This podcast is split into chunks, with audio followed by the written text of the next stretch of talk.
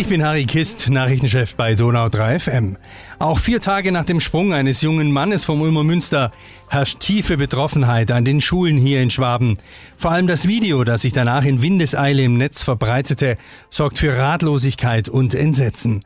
Das bestätigt uns auch Mark Leier von der Abteilung Prävention der Ulmer Polizei. An den Schulen werde ich direkt von den Klassenlehrern angesprochen, dass dieses Video die Schüler verunsichert, vermutlich dann aber auch die Eltern einfach, wie sollen sie damit umgehen und egal zu welchem Thema ich in der Schule bin, werde ich äh, gebeten, da eine kleine Info den Schülern zu geben, wie man mit so einem Video umgeht und äh, was für strafrechtliche Konsequenzen das auch nach sich ziehen kann. Die Ulmer Staatsanwaltschaft ermittelt gegen den Hersteller des Videos, aber auch das Verbreiten kann schon strafbar sein. Entsprechend lautet auch der Tipp des Experten. Löschen, ja, nicht weiterleiten, definitiv niemals weiterleiten, ja. Vielleicht noch, wenn das von jemand Unbekanntes geschickt wurde, den Eltern vielleicht mal zeigen, Mama, ich habe hier äh, so ein Video bekommen, wie soll ich mich verhalten, ja?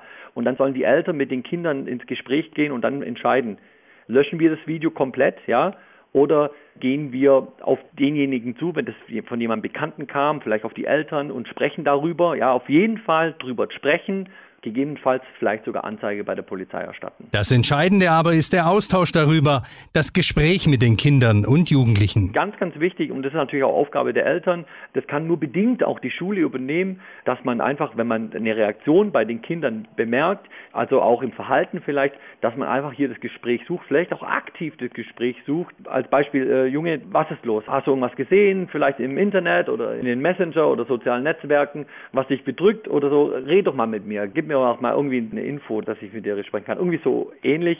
Umso jünger die Kinder, umso intensiver über dieses Thema sprechen. Mark Leier geht davon aus, dass der Vorfall zumindest noch diese Woche alle anderen Themen deutlich überschatten wird.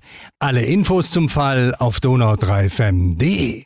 Donau3fm. Einfach gut informiert.